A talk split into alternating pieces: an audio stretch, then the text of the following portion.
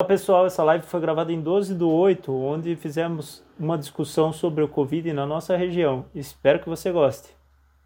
Pronto, já entramos, estamos no ar. Boa noite, pessoal. A gente está aqui hoje para fazer nossa live de atualização. Vamos aguardar. Por enquanto não está aparecendo ninguém.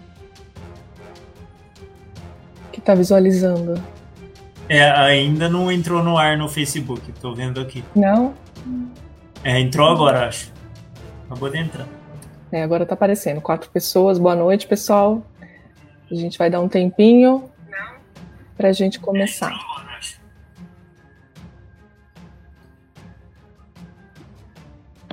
Tem sete pessoas.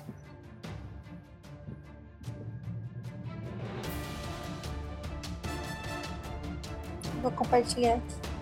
Eu também vou compartilhar.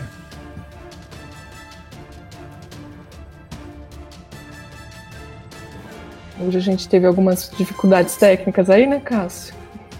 É. A internet aí. Agora tá normal. Agora tá normal?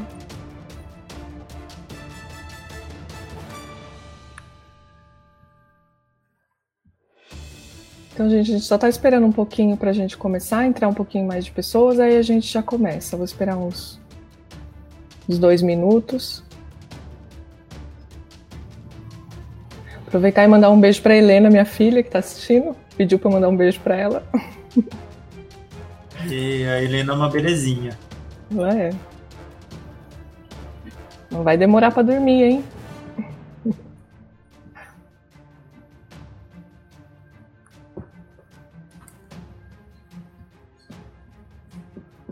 Tem 13 pessoas. Deu certo em todas as páginas? Hoje a gente está compartilhando com a página pessoal Pedreira, Serra Negra e a página do Cássio, né? E é. Tentando aqui em Bragança. Em Bragança também, né? Estamos tentando aqui. Hoje a gente teve uma mudança. O Luiz Felipe de Jaguariúna não pôde estar com a gente hoje. E então o Thales está aqui representando Bragança, que vai ser bem interessante também, porque Bragança é uma grande cidade aqui da nossa região. Está com uma situação também bastante difícil, né? E aí a gente vai conversar sobre isso também. Bom, tem 19 pessoas, acho que dá pra gente começar, né? O que, que vocês acham? Sim, vamos começar. Vamos Mandar uma boa noite para a Rosimeire aqui, que está acompanhando na minha, na minha página, que ela está aí na luta contra a barragem conosco também. A gente acabou de receber uma informação importante da questão da barragem. Queria mandar um boa noite para ela aqui. Estamos com Então, a sala de vídeo no, no- na página do pessoal Bragança também, tá? Ah, legal. Então vamos começar. Então, gente, boa noite para todo mundo. É, meu nome é Patrícia, é, eu sou do pessoal Amparo. E hoje a gente está aqui com o pessoal, com o Cássio de Pedreira, a Bárbara de Serra Negra e o Thales de Bragança. Depois eles vão se apresentar rapidamente também. E então é, hoje é mais uma edição da nossa live do Observatório Covid, que a gente tá tentando fazer quinzenalmente, né, Cássio? Mas até o momento a gente não conseguiu fazer quinzenalmente, porque tá tendo bastante movimentação nas páginas aí do pessoal, curso, encontros, enfim, aí a gente às vezes tem uma certa dificuldade de conseguir conciliar as datas, né? E com todos nós. Mas a gente tá tentando sempre aí, cada três semanas pelo menos não passar disso, da gente fazer uma atualização sobre a questão do Covid na nossa região, principalmente, a gente trazer algumas informações mais atuais, alguma coisa de tratamento, de abordagem né, da, da doença, mas a ideia basicamente é atualizar. E hoje a nossa proposta é conversar bastante sobre é, como que a gente vai, é, nós pessoas comuns, né, nós é, cidadãos, como que a gente vai é, conduzir a nossa vida a partir de agora, né? Nós estamos completando aí mais de cinco meses de, de quarentena, que na verdade nunca foi uma quarentena real, né? O nosso governo federal nunca assumiu de verdade a, o isolamento social como uma medida fundamental para o combate a, ao coronavírus, né? Como todos os países do mundo fizeram, né? E que a gente tem comprovação é, científica de que isso realmente traz resultado, né? A gente não teve nenhuma política nesse sentido e as pessoas estão cansadas, né? Então a gente vê mesmo as pessoas que, que estão sensibilizadas em relação ao problema, que sabem que a gente está enfrentando um problema bastante importante no mundo e agora, principalmente no Brasil, porque a gente é o epicentro né, da, da pandemia junto com os Estados Unidos, é, mesmo essas pessoas estão tendo muita dificuldade de, de manter o isolamento é, social, por conta de que é, é, bastante tempo e por conta de que as coisas parecem que estão normais, né? Então acho que a gente também fica o tempo inteiro lutando com a gente mesmo, né? Porque você, acredita numa coisa, mas você está vendo ao seu, ao seu redor uma coisa totalmente diferente, que é as pessoas vivendo a vida normalmente, né? A gente vê no Facebook, a gente vê nas ruas quando a gente precisa sair para fazer alguma coisa, a gente vê as pessoas andando normalmente, a gente vê muitas pessoas sem máscara é, e muitas até realmente duvidando se a doença existe, a gente ainda tem muito essa, essa questão, né?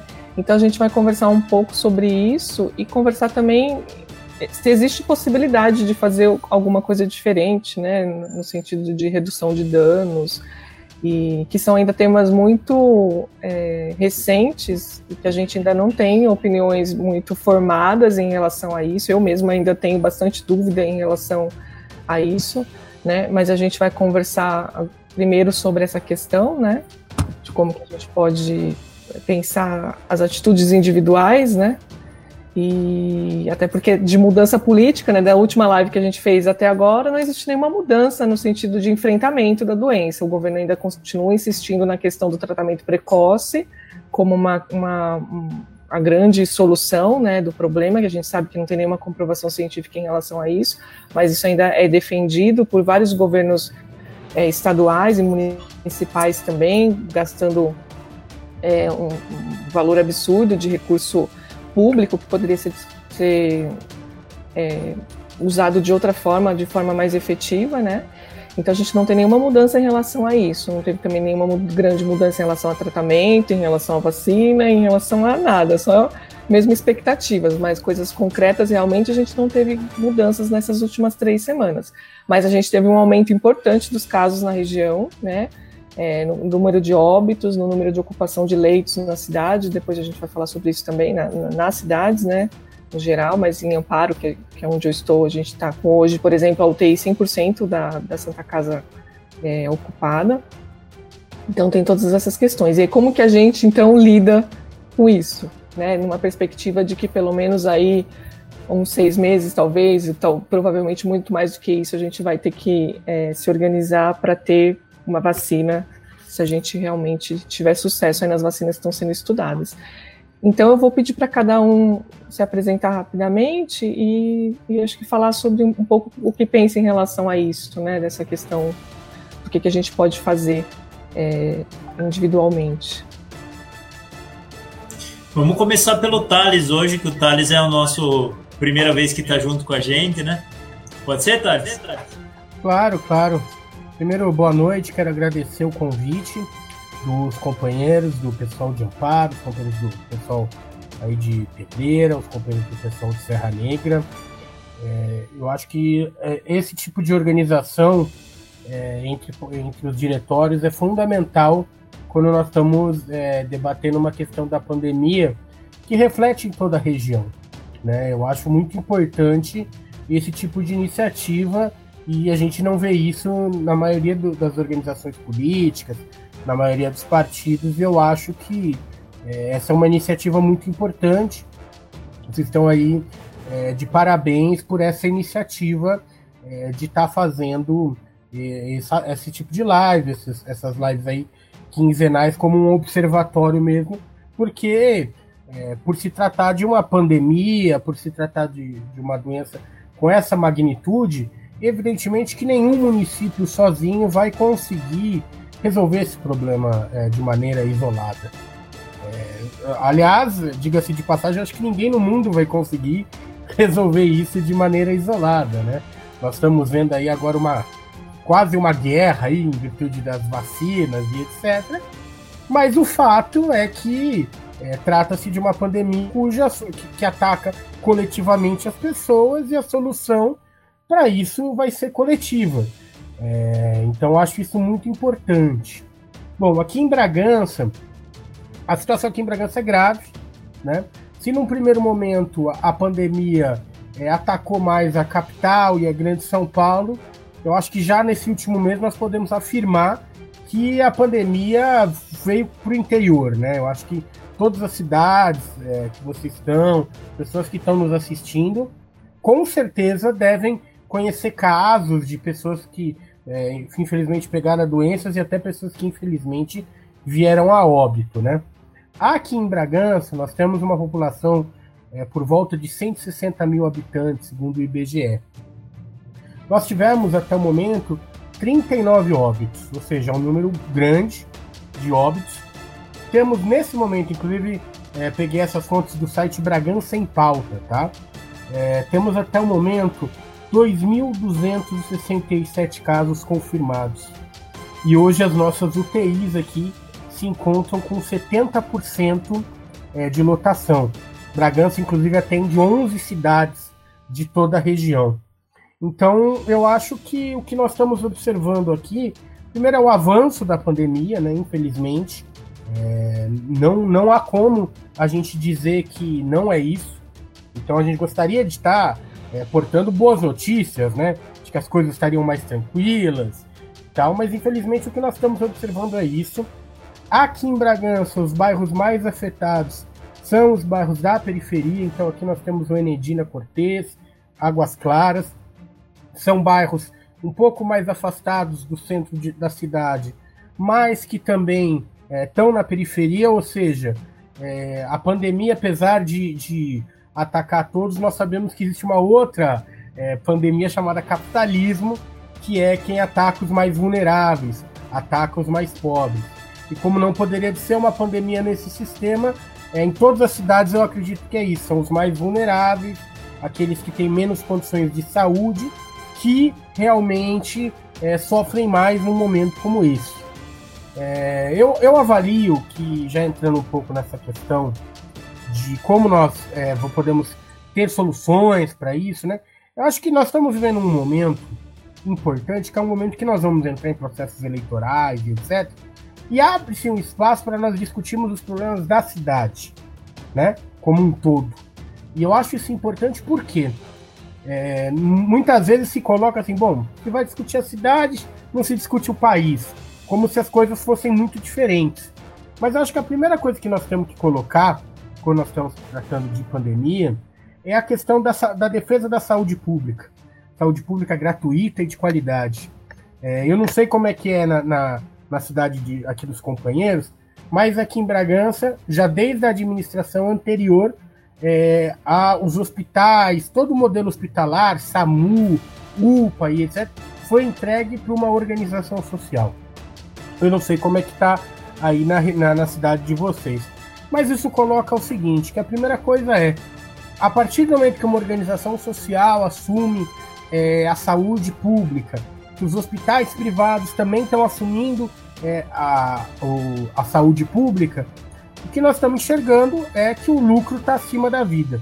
Então eu acho que o primeiro ponto a ser colocado é que, como agora nós vamos discutir os problemas do município, nós não podemos deixar passar a oportunidade de que é, de levar essa, essa questão à tona nas eleições e também em todos os debates que nós, viemos, nós podemos fazer. Porque se nós tivéssemos uma política desde o início, seja no governo federal, seja nos governos estaduais ou nos governos municipais, de combate realmente ao Covid, o que seria esse combate, já que uma vez que nós não temos vacina?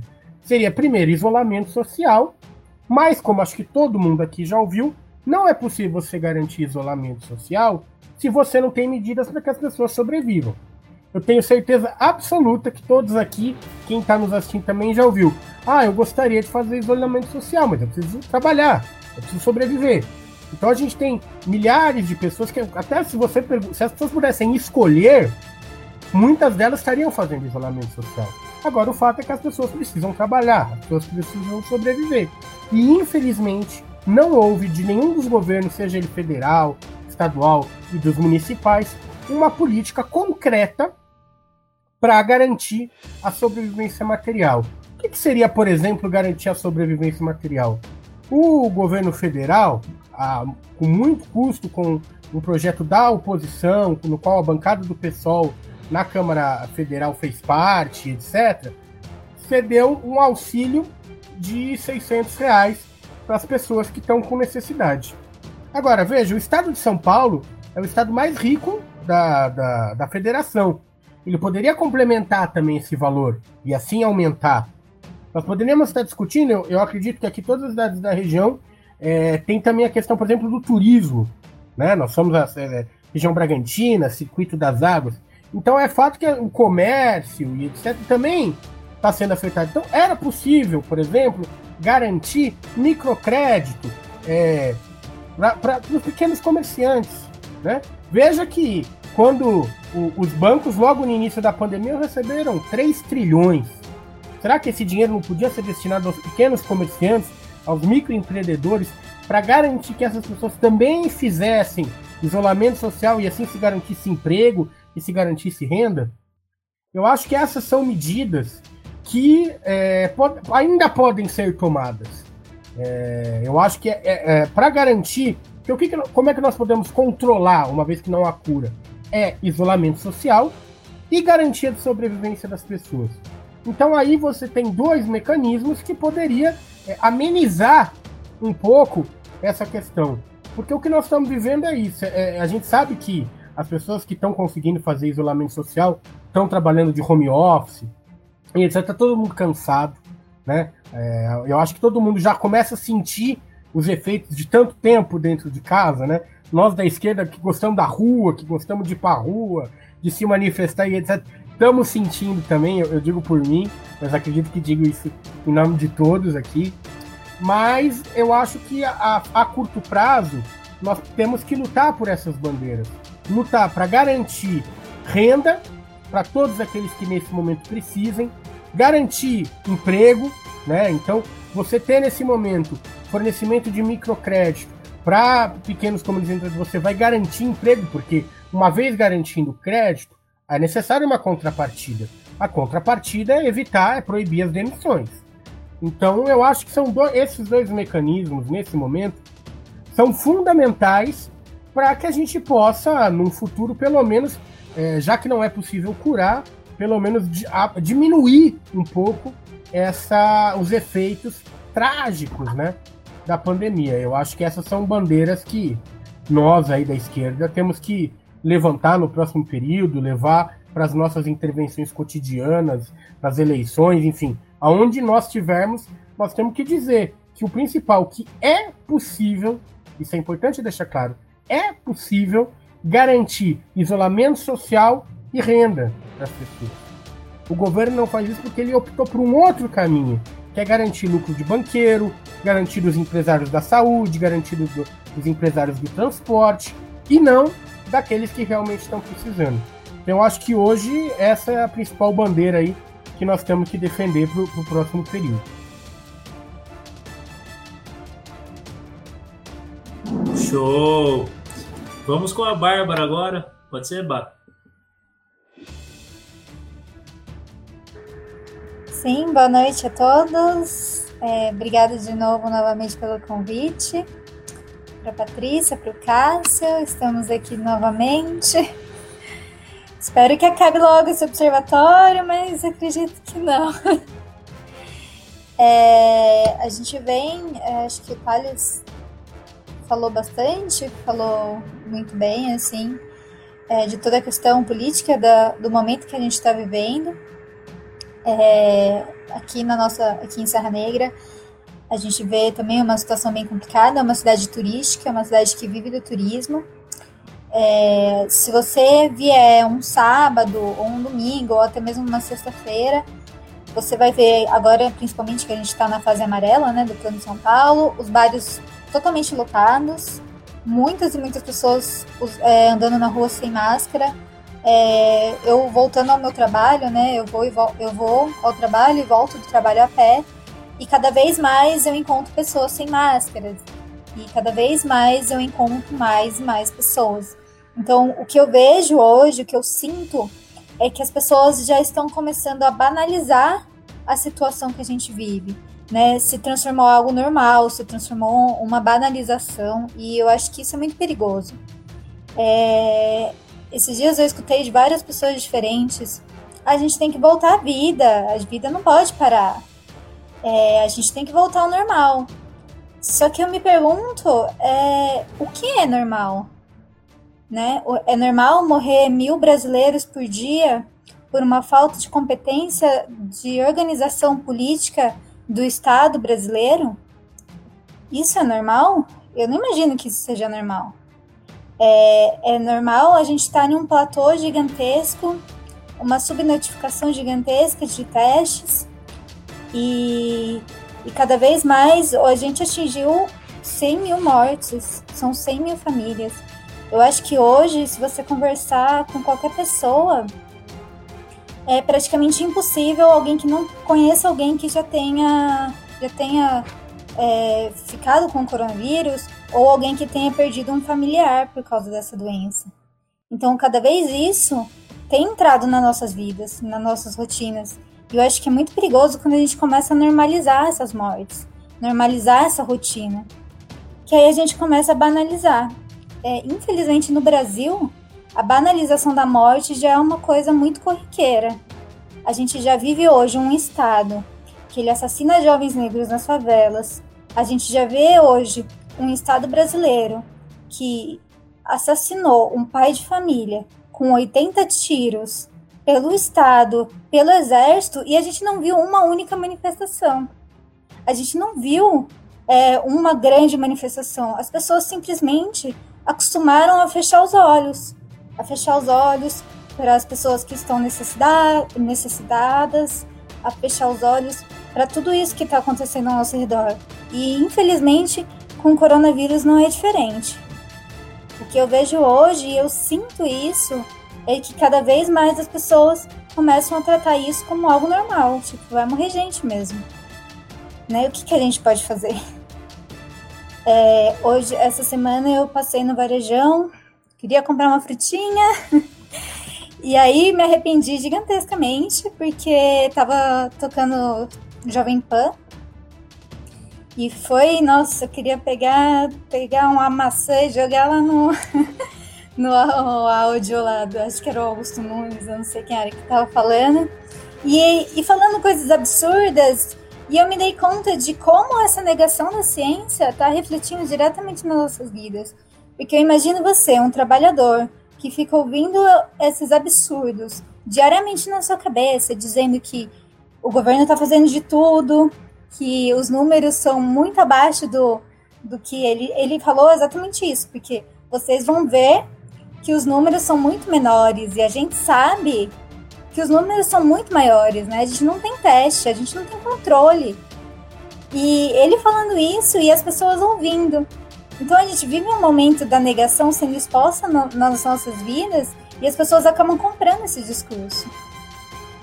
E eu acho que aí é que está o perigo. Eu acho que a gente não pode mais esperar que um governo de extrema direita, liberal, que desde sempre é, banalizou a morte, debochou de mortes, um governo que foi eleito já é, homenageando torturadores, fosse se importar com a vida dos brasileiros.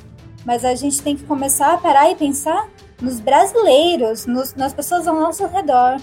Se essas pessoas também estão começando a, banalizar essa situação. Infelizmente, eu acho que a gente precisa começar a tentar. Eu não sei mais como fazer isso, porque essa conscientização é, é, tá cansativa. A gente vê uma falta de preparo em todo lugar. Né? O governo não faz questão nenhuma de ajudar, não dá recurso nenhum e ainda leva o crédito por um auxílio que eles não queriam aprovar, né? Que foi uma vitória da oposição. E a gente ainda escuta das pessoas: ah, eu tô aqui com 600 reais que saiu do bolso do Bolsonaro. Não, querido. Esse dinheiro saiu porque foi uma pressão muito grande da oposição. Mas eles estão ganhando esse discurso. E, infelizmente, a conta vai ser a vida de milhares e milhares de brasileiros. Aí a gente fica a pergunta, né? Até quando? acho que já encerrei por aqui. É, lembrando que a gente já está nas centenas, né? Já passou dos, dos, dos milhares, já estamos nas centenas de milhares já. Bom, gente, boa noite. Eu sou o Cássio. Estamos né? aqui mais uma vez, né? Eu acho que é o quarto, o quinto, até perdi a conta. Mas bacana. A, a Paty teve essa ideia da gente manter, né? A gente fez uma live sobre a retomada e depois dessa live sobre a retomada, ela deu a ideia da gente manter essa atualização quinzenal, que a gente está tentando fazer quinzenal, mas às vezes sai de três em três semanas, mas o importante é que sai e que a gente está conversando com as pessoas, isso é o mais importante, né? É, o Thales levantou uma coisa muito importante, né? Porque quando a gente trata a questão para os grandes, né? Para os bancos e tal, a gente sempre trata com benefício fiscal e quase não se fala na mídia isso, né? Isso é muito escondido na, na mídia comercial. E a gente, através da, da, da, nossa comunicação popular, tem que levar essa informação, a gente tenta levar essa informação, e quando é, é um auxílio para as pessoas, que na verdade nem, nem, deveria ser auxílio, deveria ser é, básico isso para as pessoas, é tratado como se fosse um, uma ajuda do governo, que vai deixar o governo pobre, que vai deixar sem dinheiro, que não vai ter dinheiro para investir em mais nada e tal. Então, esse tratamento que é dado para as pessoas é um tratamento horrível, né? E, e é vendido isso para as pessoas e as pessoas acreditam, elas falam assim: ah, eu não preciso de dinheiro do governo. A questão não é essa, meu filho. Todo mundo quer trabalhar, mas não pode, entendeu? Eu acho que a questão maior é essa. E as pessoas estão muito na defensiva, né? Eu vejo isso, porque a gente acabou de entrar na fase amarela e tem um, um restaurante aqui em Pedreira, super famoso, né? O dono do restaurante viu eu fazer uma postagem nos stories dessa semana, né? Que eu comparei dia 10 do 7 com dia 10 do 8. E no dia 10 do 8 a gente chegou a 42 casos confirmados no mesmo dia. Nunca tinha acontecido isso em Pedreira. O máximo de casos confirmados no mesmo dia era, foi de 16. Foi quase três vezes mais. A gente ficou com 25 casos ativos no mesmo dia. Nunca tinha acontecido isso em Pedreira. Ou seja, entramos na fase amarela, mas no pior momento da pandemia na cidade. Então não tem lógica, não tem sentido nenhum. E o, que as pessoas não entendem, esse foi o grande problema dessa falta de coordenação entre os poderes, entre as esferas do nível federal, do nível estadual e do nível municipal não teve essa coordenação, a gente está nesse plano, platô gigantesco, que até na outra live a gente mostrou que estava 41 dias, agora a gente já está a mais de 60 nesse platô gigantesco que não termina nunca. A gente vê que os outros países teve uma curva ascendente, já caiu, já achatou, esmagou a curva. Aqui, a curva está lá, continua no mesmo platô e não para. É, então, extremamente importante isso, que as, as pessoas precisam entender que a função do governo é essa. A função do governo é, pro, propiciar bem-estar social para as pessoas. O governo não é, é não existe se não for para esse fim. É esse o fim do governo. O fim do governo é fazer as pessoas terem uma vida digna, uma vida boa, né? E eu acho que eu já queria jogar uma problematização aqui, que esse foi o intuito dessa live. Até a gente nem vai trazer tantos dados como a gente trouxe nas outras, né? E a gente vai falar um pouco dessa, dessa questão, que é o que a gente está vivendo agora. A gente está há cinco meses nesse loop infinito que não acaba, não acaba nunca é, essa quarentena. A gente não aguenta mais, quem está fazendo a quarentena não aguenta mais ficar em casa, não aguenta mais saudade das pessoas. E tá tudo normalizado. A pessoa pensa, ah, eu não peguei até agora, então ah, não, não deve existir, ou não vou pegar mais, e enfim. Ah, se tiver que pegar, pegou, é igual uma chuva, né? Tá aí para se molhar. E a pessoa começa a desacreditar, ela já não sabe mais o que ela pensa, ela já não sabe mais o que faz. A gente mesmo fica confuso às vezes. Será que a gente está sendo muito, muito exagerado? Será que isso é coisa da nossa cabeça? Se a gente tomar cuidado, dá para fazer as coisas e tal? Então a gente começa a pensar, a gente começa a conjecturar e a cabeça da gente fica mil. A gente não sabe mais o que fazer porque a gente não aguenta mais olhar para a parede. Eu tô desabafando mesmo, porque é a situação que está acontecendo comigo. Eu não aguento mais ficar em casa olhando para a parede. Graças a Deus eu tenho a Ellen aqui comigo, que assim é uma companheirona. Mas tem hora que ela também não aguenta mais olhar para minha cara, entendeu? Então assim, tá todo mundo nessa situação, nesse loop infinito que não acaba E tá duro, tá pesado, tá triste, tá ruim, é, é muito alto e baixo, mais baixo do que alto. É assim, eu tô numa situação que eu tô desempregado, eu fiquei desempregado por conta da pandemia. E aí você começa a pensar, pô, mas assim, eu dou graças a Deus que eu tô desempregado, porque eu tenho uma reserva, não, não preciso estar trabalhando, não preciso estar na rua, mas por outro lado você pensa, quando eu vou poder trabalhar com segurança? Será que eu vou poder trabalhar com segurança? Procura emprego ou não procura emprego? Você não sabe o que você faz. Você está numa situação que você não sabe o que fazer, não sabe para qual caminho seguir. Então, é, é, a minha fala inicial eu já queria jogar essa problematização para saber como vocês estão se sentindo, e eu acho que é uma boa para a gente conversar com todo mundo aqui, para ver como as pessoas estão se sentindo, né? Porque tá difícil para todo mundo, ninguém sabe mais o que fazer, né? E a gente tá numa situação que aqui em Pedreira, por exemplo, os quatro, os quatro óbitos foram de pessoas de maior idade, lá a partir dos 60 anos e tal, mas a gente já teve várias pessoas internadas em UTI com, com idades menores, né? E eu tenho um amigo meu agora que está numa situação crítica na UTI em Amparo. Estamos numa corrente aqui, todo mundo de energia positiva, de oração em quem acredita nas religiões, é, para ele. E ele está numa situação crítica. A gente está muito preocupado com ele. A gente não sabe, ele é mais novo que eu, ele tem menos de 30 anos. Então, assim, é, não é, não são só as pessoas de idade, né? É isso também. E agora está cada vez, como está aumentando os casos aqui nas nossas cidades, na nossa região, está cada vez mais perto da gente. E está cada vez mais difícil aguentar essa quarentena. Então é isso.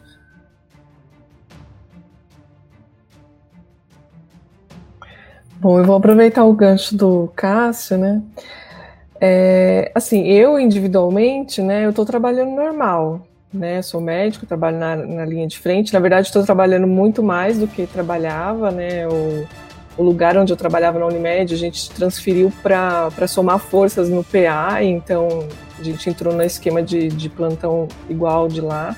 Então, estou trabalhando muito mais.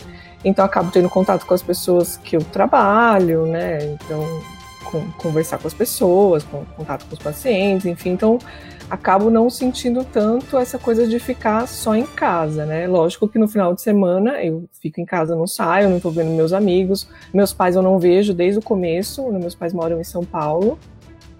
É, eles estão loucos para vir para casa, às vezes eles ficam inventando histórias, sabe, querendo me enrolar para eles virem para cá, assim, porque eu tenho uma filha de quatro anos, eles estão sentindo falta, tal, né, e a, e a, gente também sentindo falta deles.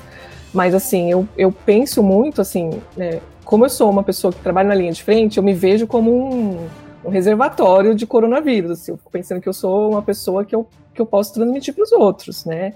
E eu não vou conseguir lidar com a situação é, de saber que alguém pode ter sido contaminado por mim. Eu sei lá, eu vou visitar meus pais e passo uma semana, passa 15 dias, eles ficam doentes e, e eu não vou conseguir lidar com isso, né? Então eu, é, eu ir na minha manicure, eu ir na, sei lá, na minha academia, né, o Pilates, a é, minha professora está atrás de mim, porque a gente estava fazendo aula online, agora todo mundo voltou para aula presencial.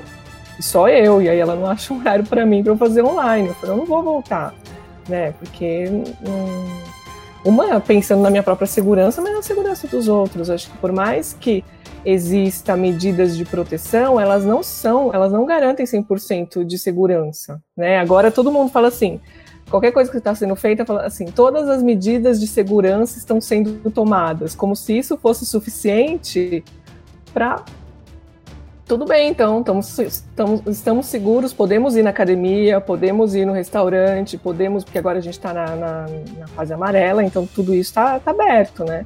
Então a gente pode ir, pode voltar e a gente não pode, porque assim, tem o risco de contaminação, né? Então, é, eu sinto falta da minha vida social, claro, sinto falta dos meus amigos e das, das coisas que eu fazia, que eu tô deixando de fazer, né? Acho que como todo mundo, mas tenho consciência de que a gente precisa tá, né? Porque não, não tem como é, não deixar, né? Fazer as coisas com segurança total, né? Até mesmo você morar com alguém, se mora só você e outra pessoa, e essa pessoa, por um, um dos dois sai para trabalhar ou para fazer alguma coisa, existe um risco de contaminação. É claro que o risco é menor. Cada atividade tem um risco diferente. Eu até depois eu vou mostrar uma tabela que mostra essa diferença dos riscos, né? E essa semana, esse final de semana, eu fiquei pensando muito nisso, porque a gente teve a final do Campeonato Paulista, né? Eu adoro futebol, tudo bem que meu time tá me ajudando nisso, né? Porque tá super mal e não tá em nada, então eu também não sou, não tô sofrendo muito com isso, mas enfim. É, eu, mas eu gosto muito de futebol, seria um jogo que eu com certeza teria assistido, e, e eu, e eu assim, é uma coisa muito individual, né? Assim, eu, eu não vejo clima para a gente estar tá acompanhando um campeonato de futebol, né? E, e aí eu vou mostrar para vocês, né? O esporte de contato é altíssimo risco de transmissão. Então, assim, qual é o sentido da gente colocar 22 pessoas dentro de um campo, correndo atrás de uma bola, sendo que elas estão correndo o risco de, de, pegar uma doença que pode ter alguma consequência para elas, ou então elas levarem, tudo bem, eles são jovens, são, têm histórico de atleta, né? E provavelmente não vão ter grandes repercussões, enfim, mas podem ter também, mas eles têm família, eles têm, né, eles vão para casa deles em algum momento, eles podem levar. É, teve o domingo, né, acho que o jogo foi cancelado porque não sei quantos jogadores do, do time estava todo mundo contaminado. É, agora começando o Campeonato Brasileiro, você vai, você tem né, a circulação dos times para jogar. Então, assim, é um monte de coisa. As pessoas que trabalham por trás para que tudo isso aconteça, é cozinheira, é massagista, é camareiras, enfim, todo mundo que está envolvido para a gente poder ficar ali na frente da televisão assistindo um jogo, 90 minutos, e aí eu vi algumas pessoas falando assim, ah, mas eu esqueci do, dos problemas naqueles 90 minutos, para mim foi importante. Tudo bem, gente, assim, eu acho que é, não é uma, num sentido de julgar ninguém, nem condenar ninguém porque assistiu um jogo de futebol, nossa, você é a pior pessoa do mundo, não é isso, né? O jogo tá lá passando na televisão, não é responsabilidade minha, né? Se eu parar na frente da televisão e assistir, a responsabilidade não é minha. Mas eu acho que a gente, enquanto sociedade, a gente precisa pensar sobre isso, né? Parece que a gente está pondo as pessoas eu fico com essa sensação, assim, que a gente está jogando as pessoas pro, né, assim, pra a sorte, né, tipo, se contaminar, se morrer, ok, mas vamos manter, é lógico que tem muito interesse econômico envolvido nisso tudo, né, e eu tô pegando o exemplo do futebol, mas tem várias outras coisas, né, é, abertura de shopping, abertura de restaurantes, abertura de, de várias coisas, né, que, que estão acontecendo num momento que a gente não tem controle nenhum. E isso que está me incomodando muito, né, e que eu até quis trazer na, na live para a gente conversar, é porque as coisas estão sendo colocadas muito individualmente. Como a gente não tem nenhuma direção de quem deveria tomar as decisões por nós, nos, nos proteger, como o Thales falou muito bem, né, que a gente precisa ter políticas públicas que garantisse que a gente pudesse ficar em casa em segurança, como, por exemplo, a Argentina está fazendo e tem muito menos casos que a gente, né? E tem, tem vários exemplos no mundo que, de que é possível fazer e aqui a gente não tem. E aí fica na decisão das pessoas. Então, se eu saio, se eu vou visitar minha família, né? E a gente vê todos os comentários no Facebook. Ah, as pessoas não usam máscara, as pessoas estão fazendo reuniãozinha. Mas assim, quase todo mundo que eu vejo, né, no, na minha, no meu Facebook, por exemplo, pessoas que, que sabem do problema, muitas vezes eu vejo as pessoas lá, foto, foi visitar a família não sei aonde, né? Então, porque tá muito difícil, acho que tá para todo mundo, né? Eu, às vezes, me, vejo em situações que eu falo, nossa, será que eu deveria ter feito isso ou não? Ou faço ou não faço, né? É, então fica uma, uma coisa muito individual, e aí fica uma coisa de uma culpa. Então a gente já está passando por um momento tão difícil. E aí a gente acaba se sentindo culpado e, e às vezes acusando o outro, né, de, de, de, disso, né. Então acho que a gente tem que trazer reflexões que são coletivas, né. É importante a gente pensar que toda atitude que a gente toma, a gente está pondo outras pessoas em risco, né. E até uma amiga hoje fez uma postagem também que eu compartilhei, que também estava causando, eu vi que estava causando bastante polêmica na página dela, é, que acho que teve algum caso de uma manicure, de uma, de uma, mulher que foi na manicure sabendo que tinha Covid, alguma coisa assim, né? Eu não, não, acompanhei, mas eu vi ela, ela postou sobre isso. E ela falou assim: você que está assintomático e também vai na manicure, você não é muito diferente dessa pessoa que foi. Tudo bem que tem uma. Se eu sei e vou, é pior, né? Porque eu tô assumindo risco, né? Mas se eu tô assintomático e vou, porque eu também posso estar com vírus e eu também posso estar transmitindo para outra pessoa, né? E, e tudo isso é, é, é muito difícil, né? E, e saber realmente o que, que, é certo fazer, né? Como que a gente lida com todas essas informações de forma individual na minha vida, né? Porque eu também fiquei pensando assim, né? As pessoas passaram por momentos de guerra, a gente não passou, né? Sei lá, se a gente for pensar a Segunda Guerra Mundial, quanto tempo durou, né? Cinco, seis anos, e as pessoas por muito tempo ficaram dentro de casa sem sair, né? Esses mais de ano, né? sem porque tinha um risco de, de enfim, né, de toda a violência e tal. E, e a gente não consegue ficar cinco meses dentro de casa, né? A gente consegue ficar um ano dentro de casa por, por conta disso, mas porque a gente olha para o redor e é como se tudo tivesse normal, né? Tá tendo jogo de futebol, tá tendo o shopping tá aberto, tudo, então parece que tá tudo normal, né? Então acho que é legal a gente realmente conversar sobre isso e ver como é que as pessoas também estão se sentindo, né? Falei muito.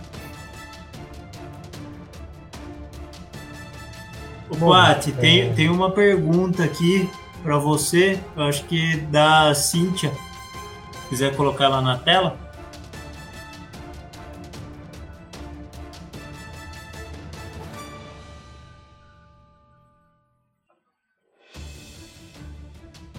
Eu vejo muitos pais passeando com crianças na rua, os pais com máscara e as crianças sem que vocês acham sobre essa questão da relação dos pais com as crianças na pandemia? Gente, é um absurdo isso. Eu, vejo direto aqui também. Os dias que eu precisei sair aqui na cidade, é, é um absurdo. Eu acho um absurdo isso, porque tá colocando a criança em risco, né? É, é, eu acho bem grave.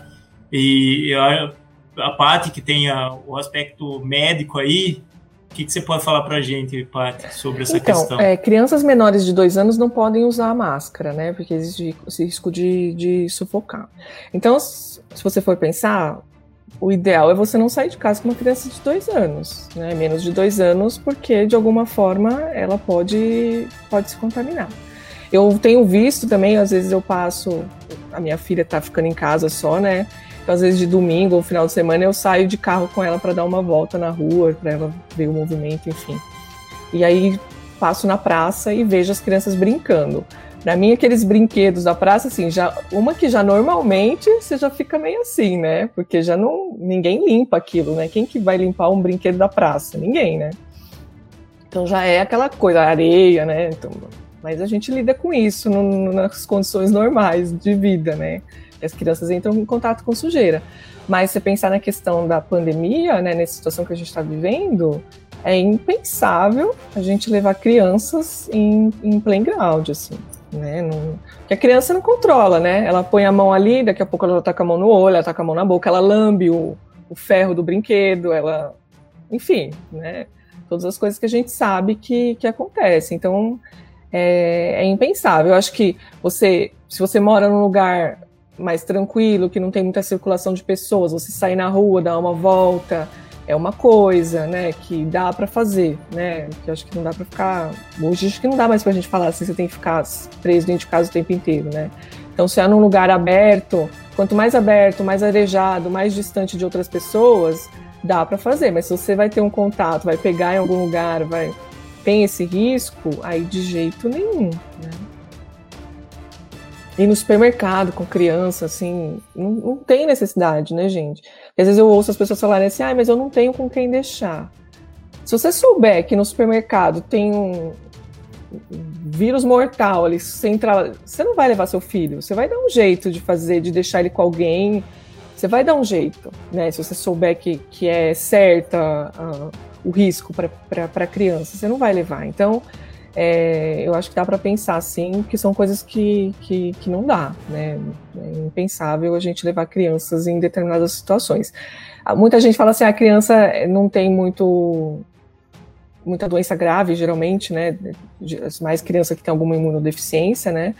Mas podem ter, podem ter que ficar internadas, né? Às vezes não vão, não vão evoluir para óbito, mas podem ficar internados por muito tempo, podem ter sequelas, tem casos raros de, de, de sequelas graves, né, em crianças que podem acontecer e elas transmitem para as outras pessoas. Acho que isso também que a gente tem que pensar.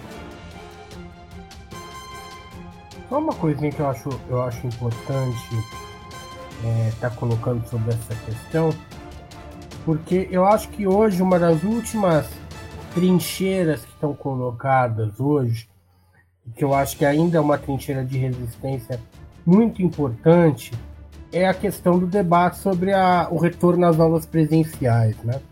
Eu acho que esse é um debate que nas últimas duas, três semanas ele tem ganhado corpo, e eu acho muito importante que a gente debata um pouco isso, porque foi falado agora das crianças, né? E eu, eu sou advogado e já fui professor no estado, é, dou aula em cursinho popular, e a gente sabe a dificuldade que é é, principalmente nas escolas públicas, toda a questão de, de higiene, isso sem ser épocas de pandemia. Então nós estamos falando que assim, é, sabonete, mesmo papel higiênico foram em muitas escolas, em muitos lugares, sempre foi artigo de luxo. Então vocês imaginam agora que nós vamos precisar de máscaras, que nós vamos precisar de é, aquelas é, vedações, né? É, fora litros e litros de álcool em gel e etc. Então eu acho que uma das coisas a serem colocadas nesse momento é a completa impossibilidade do retorno às aulas. Inclusive, em todo, em todo mundo, e mesmo aqui no Brasil, os poucos lugares que retornaram, os números deixam claro é, de que a, a Covid se espalhou, é, levando inclusive crianças a óbitos e etc. Então vejam que é, eu acho fundamental é, nesse momento a nossa solidariedade com relação a todos os trabalhadores da educação, né, que nesse momento estão resistindo a, a esse mais a esse mais esse ataque dos governos.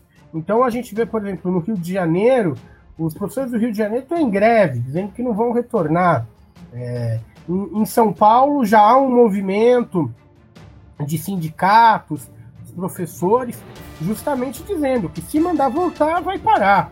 Né? É, em São Paulo, mesmo na capital, os professores municipais passaram agora por uma batalha grande que infelizmente foi aprovada em São Paulo, a entrega é, de vagas na rede pública para a rede privada, ou seja, famosos vouchers, né? Vouchers, que é esse o nome, que pega é, as pessoas que agora estão saindo da rede privada e, e o Estado paga a vaga para criança na rede privada. E a própria administração do ensino infantil vai ser agora feita por instituições privadas. Então, quer dizer, há uma política é, de não só de, de, ataque à educação, como foi falado por um, um, ministro do Meio Ambiente, no sentido de passar boiada. Então, assim, tentam passar boiada não só no meio ambiente, mas também é, no, em outros direitos dos trabalhadores. Um deles é essa questão da educação, mas agora uma pressão por parte dos governos, dos donos das escolas particulares e etc., para que se retorne à aula presencialmente. Retornando às aulas presencialmente, nós vamos ter uma situação é, ainda pior do que nós estamos vivendo. Então, eu acho que nesse momento é, é fundamental que se debata, é, se caso seja necessário, uma greve nacional do setor, dos trabalhadores da educação, é pública e privada do país. É, é, é possível que é, isso, inclusive, incentive outras categorias, né? Nós tivemos é, no começo de junho agora os breaks dos apps, que também fizeram paralisações, as próprias torcidas organizadas, então quer dizer, que nós temos que levantar nesse momento? A unidade de todos esses setores para, é, primeiro, é, mudar essa política toda que está havendo, né? É, toda essa política de, exatamente como o Miranda disse, não ao retorno das aulas enquanto não houver vacina. Agora, toda essa primeiro para derrotar toda essa política econômica, privatista, neoliberal, né? Segundo, porque é o momento de acumular força, porque como a, Bárbara colocou, é, não é possível que a gente continue com esse governo é, fascista que nós estamos vivendo hoje no país. Então nós necessitamos hoje é, de que as forças políticas de esquerda, sindicatos, etc., façam uma verdadeira frente única para derrubar o governo é, para derrotar Bolsonaro. Então, é, nesse momento, nós temos que defender a unidade dos trabalhadores de educação, dos trabalhadores de aplicativo, é, de todos os setores que nesse momento estão sendo atacados. Estão sendo a vida dessas pessoas estão sendo atacadas. Então, acho isso é, muito importante. E só para contribuir com o que o Cássio e a Patrícia falaram, é, vou, vou falar uma coisa que pessoalmente sempre me ajuda muito. É, é, nós temos, nós estamos vendo uma situação muito difícil, né? Em todos os aspectos. Acho que a pandemia é, veio piorar aquilo que já estava péssimo, né? Mas eu sempre uso como exemplo que as, houveram situações na, no mundo, na história, muito piores. E se hoje a gente consegue debater essas questões, se a gente tem o, o projeto de uma outra sociedade, de um outro sistema, é porque camaradas nossos não se abateram em situações muito piores, inclusive de fome, de miséria, de doenças, e, e se dedicaram a estudar os problemas, a construir alternativa, e não uma alternativa apenas eleitoral, mas uma alternativa de mundo, né? Então eu acho que isso realmente é, tem que ser um dos nossos fontes de inspiração. Além, é claro, das pessoas que é, tombaram nessa luta, né? Então, a gente sempre usa o exemplo da Marielle, eu acho que todas as vezes que a gente. Porque eu acho que tem momentos que realmente cada um aqui, todos que devem estar nos assistindo, em vários momentos deve titubear, né? Deve falar, pô, será que vale a pena? Eu aqui me desgastando, né? Quem nunca brigou no grupo do Zap da família? Ou brigou com alguém, né? Acho que todo mundo aqui já passou alguma raiva e se pergunta, vale a pena? Será que não é melhor eu tocar minha vida e etc? Olha, camaradas, é, eu acho que nessa hora nós temos que lembrar justamente disso. De exemplos do, de, de pessoas de Marx e etc. Sem aqui teorizar, mas do ponto de vista de que em situações bem piores é, se dedicaram a mudar a sociedade. E além disso, nos nossos mártires, né? Aqueles que tombaram na luta. Então nós não temos o direito, eu, eu falo dessa maneira, nós não temos o direito de desistir. Isso é por eles e por nós e pelas futuras gerações. Eu acho que isso é o que faz com que a gente, é, mesmo nessa conjuntura toda, e aquele momento que dá vontade de jogar a toalha, que eu tenho certeza que todo mundo aqui já passou por isso e fala, não, pera, respira um minutinho, lembra dos nossos camaradas e seguimos em frente aí na luta.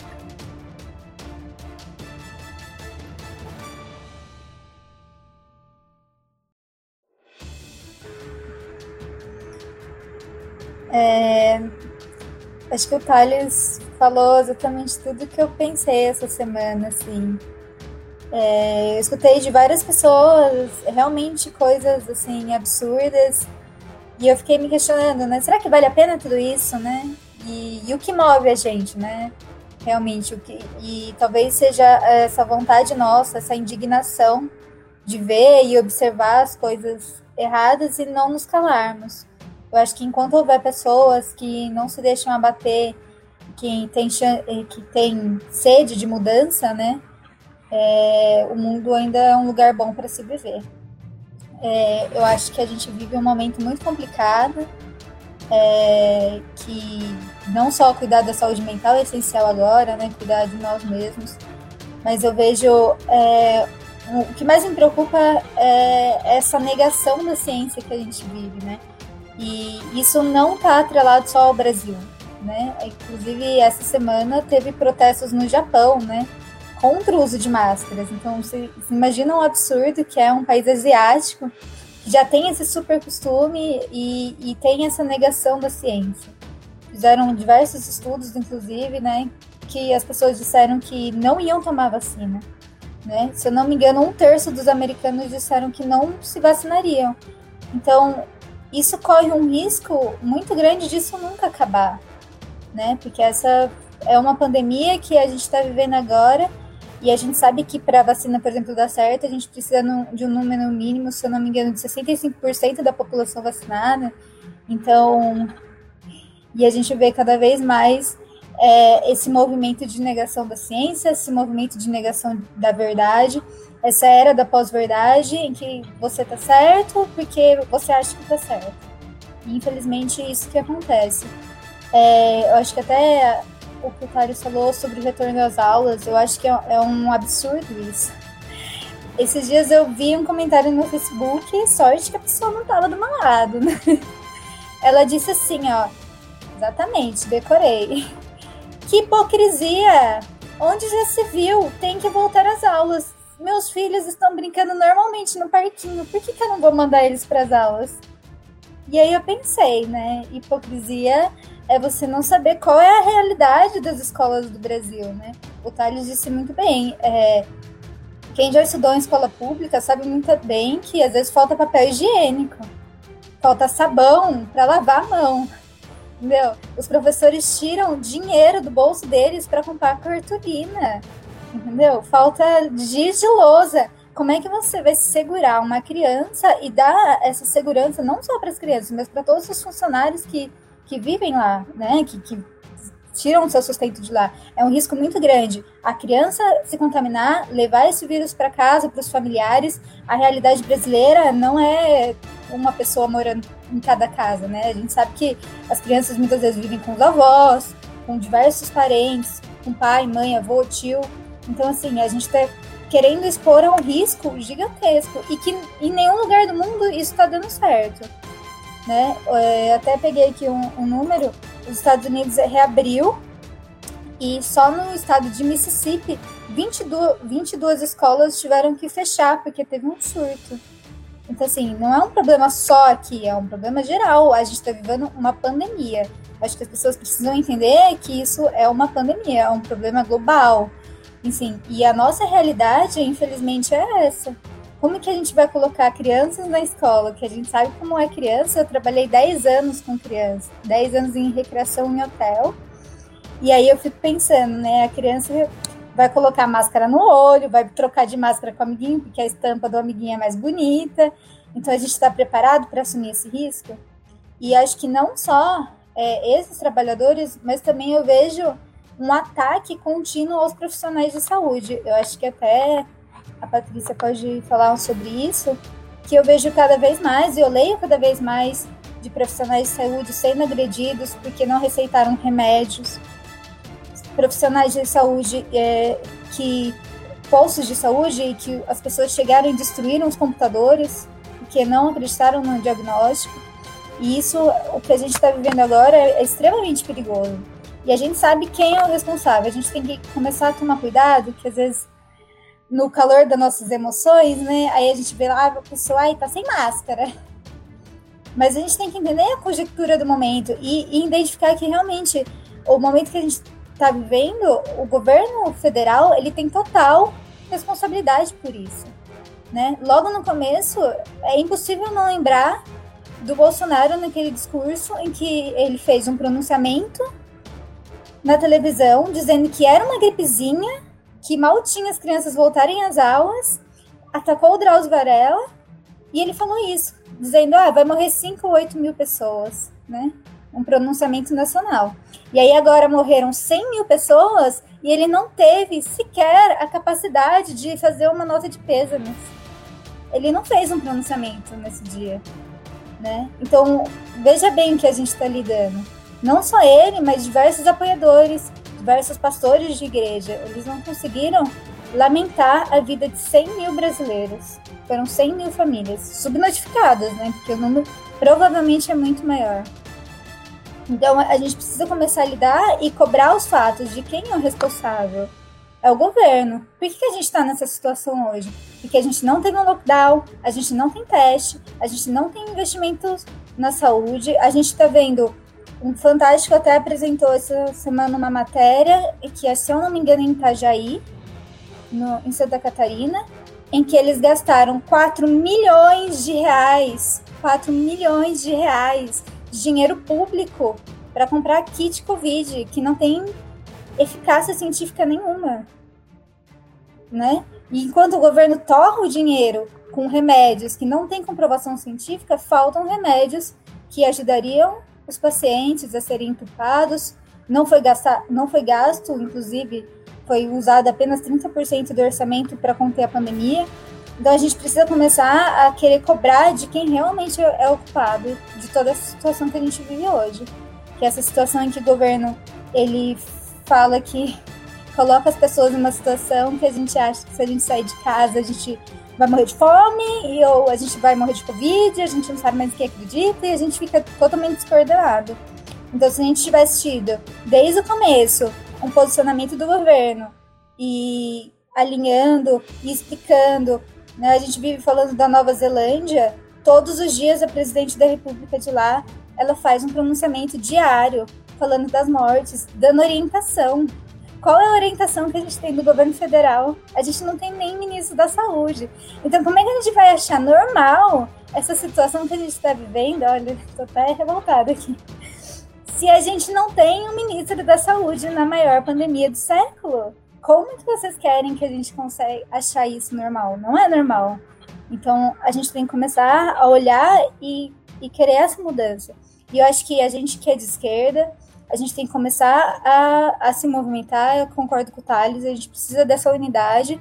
E agora chegou a hora de fora Bolsonaro. Ele, ele não dá mais para ele ficar no poder. Mas a gente tem que lembrar muito bem né, que ele não está sozinho nessa. Né? O Maia mesmo, inclusive no Roda Viva, ele disse que não vem disso nenhum para um impeachment.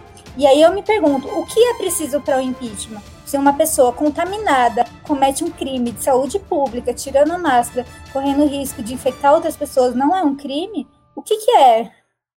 O que é preciso para o impeachment no Brasil? Então a gente precisa entender que todos os setores, o poder, o capitalismo, eles estão todos assim, ó, lado a lado, mãozinha dada, né? A gente não vê uma palavra A contra o Guedes na Globo. Então a gente precisa começar a acordar. E eu acho que a gente precisa começar a acordar porque o movimento, quem tem que fazer esse movimento é a gente, é a base popular, porque é a gente que vai morrer. É, essa pandemia tem vários lados. Quem tá no iate e quem tá no barquinho. Infelizmente, quem tá no barquinho é quem vai pagar o pato, e é essas pessoas que a gente precisa é a gente que precisa se levantar e, e, dizer chega, porque não dá mais, não dá mais para a gente ver pessoas brasileiras e famílias sendo destruídas.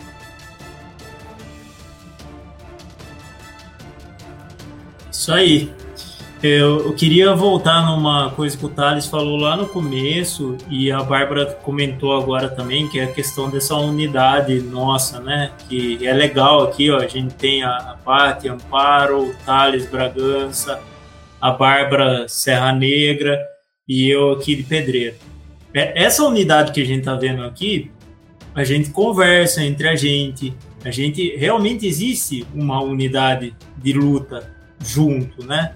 É, porque a gente vê nos outros partidos que eles se unem por causa de um projeto eleitoral. Na verdade, na própria cidade. As pessoas não se conhecem do mesmo partido na cidade. Então, só para reforçar, para mostrar que com a gente é diferente, que a gente trata isso diferente. A gente montou um comitê do Covid, a gente fez uma carta coletiva para apresentar essa carta, a gente ainda vai lançar essa carta. Então, assim, a gente trabalha em conjunto. E as atitudes são pensadas coletivamente, porque aqui não é o indivíduo que prevalece. O que prevalece é o interesse é o interesse pela vida das pessoas, pela situação das pessoas, pela, pela justiça social. É isso que prevalece, né? E o Thales deu uma comentada sobre a questão das aulas, então eu achei super interessante. A Bárbara até já comentou de um estado lá nos Estados Unidos, 22, 20, 22 escolas, né? Acho que foi. É, a gente tem um número lá dos Estados Unidos que esse número me assustou demais. Em duas semanas de volta às aulas, 97 mil crianças com caso positivo de Covid. Então me assustou pra caramba esse número. E a gente multiplica. E teve um estudo numa universidade espanhola que falou que cada criança teria contato com mais oito pessoas. Então você imagina, 97 mil vezes 8, a gente chega no número aproximado aí de 800 mil, é, 800 mil casos, né? De, de Covid aí com, com uma criança na, na escola. Então, olha a situação que a gente ficaria com a volta às aulas. E já aproveitando para a gente fazer uma propaganda sobre o pessoal, a, a bancada ativista é, lançou um projeto de lei para o cancelamento do ano letivo. Então, esse projeto tem algumas vertentes, né? Primeira, cancelar a volta às aulas, né? Não volta às aulas e começar em 2021 só depois de vacina do começo de novo porque vida esse ano foi uma confusão, né? Não que a gente é, vai jogar fora o que aconteceu. Importante o que aconteceu nas escolas, o ensino remoto, que às vezes não teve acesso, mas assim a qualidade do ensino caiu muito, porque quando você faz um ensino remoto, ainda mais para quem não tem condição de acompanhar esse ensino remoto, que não tem o equipamento para acompanhar, complica muito. E quem tem o equipamento para acompanhar, você mantém o ensino. É, é basicamente isso que acontece. Você não consegue fazer uma progressão de ensino, você não consegue fazer isso. Então, assim, a ideia do, do, do projeto de lei é exatamente esse: cancela esse ano letivo e começa do zero a partir do ano que vem, a hora que voltar. Então, essa lei também tem a questão da rede de apoio, né, que também é, até fala que atividades didático-pedagógicas online não obrigatórias entre professores e estudantes, sem valer notas ou presenças, mas sim criando e preservando a relação entre a comunidade escolar. Esse, a outra questão também da segurança alimentar, porque a gente sabe que muitas das crianças iam para a escola principalmente para se alimentar, gente. E as pessoas não, não tinham comida em casa. E imagina agora, estando em casa, sem ter a escola, como que mantém a segurança alimentar, né? Então, é outra coisa. E o próximo, outra defesa também é a questão dos salários e direitos dos professores, dos trabalhadores da escola, que é extremamente importante manter isso. Então, o pessoal tem trabalhado o tempo inteiro para garantir essa segurança para as pessoas, né? É importante a gente destacar isso porque isso é realmente muito importante, né? E, e, essa volta às aulas é uma coisa totalmente fora do, do contexto, né? Que não tem uma situação que a gente possa admitir uma coisa dessa sem vacina.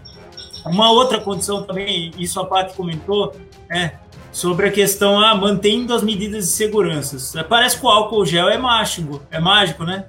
Parece que você vai tomar um banho de álcool gel, você está protegido do Covid. A máscara também é mágica. Então, assim, não, não é isso, né, gente? É, é, não, não existe mágica. Então, a gente precisa entender isso. E até teve um comentário aqui da Ellen, né? Sobre que Pedreira tava um caos.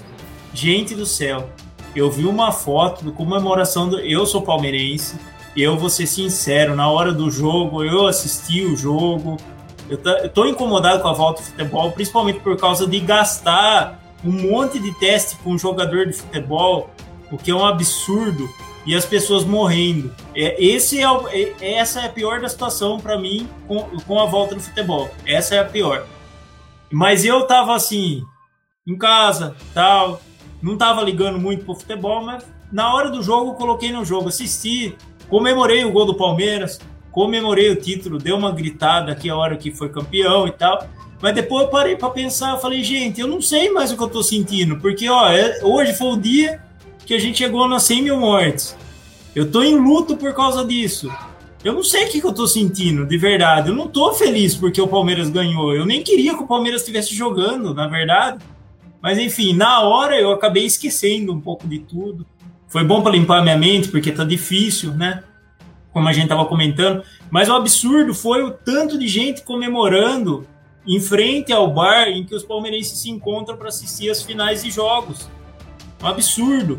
A gente tá na pior situação de pedreira e acontece isso. E no domingo à noite, abriu um bar aqui na cidade, que é um bar conhecido da cidade, que de sexta-feira superlota, de domingo superlota sempre. E eles não respeitaram os 40%, com toda certeza absoluta, e todo mundo levando uma vida normal, tomando cerveja lá sem máscara, e o bar superlotado. Não tem lógica, não tem sentido nenhum. Eu falei, gente, se a, se a gente tá na pior situação agora, imagina daqui 15 dias daqui 15 dias em Pedreira vai ser uma situação terrível, horrível. E tem outra situação que a gente já comentou na live que a gente participou lá em Serra Negra, né, com a Mariana Conte, até é, estávamos nós três nessa live, a, a Bárbara, a Pati, e a gente comentou sobre isso, sobre essa questão de, de fases do Estado, né? Primeiro que já não é legal do jeito que tá, já começa por aí. A segunda questão é que assim, beleza, agora tá no amarelo. Aqui em Pedreira, com esses fatos, daqui 15 dias, talvez, assim, não só a Pedreira aqui na, na nossa região, né? A nossa região daqui 15 dias talvez volte para o vermelho. E aí, beleza, os lugares reabriram agora, é, as pessoas voltaram a trabalhar, aí a pessoa fica em casa de novo, para de trabalhar, fica numa dessa que a pessoa não sabe se ela está empregada, se ela não está, se o lugar não sabe se contrata gente para trabalhar e se contrata depois demite de novo e vira uma baderna, vira uma bagunça. Não existe esse tipo de coisa. Se é para voltar, vamos voltar com segurança, vai todo mundo e volta e fica. Não desse jeito, né? foi muito bem comentado pela Bárbara a questão da Nova Zelândia. É um exemplo. A Nova Zelândia é um exemplo de, de como lidou com isso e de como. E não adianta falar que assim, que não, é porque o Brasil tem. Tem, o tamanho dele é continental. Não, não teve um discurso coordenado. É isso que a gente está falando. É, é essa bagunça que aconteceu no Brasil. É isso. O Brasil é assim. A gente foi jogado e vai, e vai, e vive. E não, vamos ver o que dá. Se der, deu. Se não der, não deu. Vamos pedir para manter o distanciamento, para usar máscara e álcool em gel, que é milagroso, hein? Essa coisa do álcool em gel, eu tava vendo já faz um tempo em São Paulo, no metrô. Não sei se vocês viram isso. Que é tipo aquelas aqueles portão magnético do aeroporto que passa, detector de metal, né? É parecido, assim, você passa no meio e aí fica jorrando é, clorexidina, que é um, uma substância que a gente usa mais hospitalar, enfim, de desinfecção, né? E vai na cara da pessoa, vai. E aquilo, assim, não, não tem comprovação nenhuma que aquilo tá resolvendo. Então dá a falsa sensação pra pessoa, né? Eu passo ali, eu vou me desinfectar e tá tudo bem. Sendo que o metrô é um dos lugares mais arriscados, né? Que as pessoas vão tudo ali grudadas dentro de um espaço fechado que fica várias horas. Quem mora na periferia, às vezes fica mais de uma hora dentro de um metrô, de um trem, né? E, e aí tá, todas as medidas de segurança estão sendo tomadas. Tá, não está adiantando para nada, né? Eu vou aproveitar para compartilhar. Um, deixa eu ver se, se eu consigo.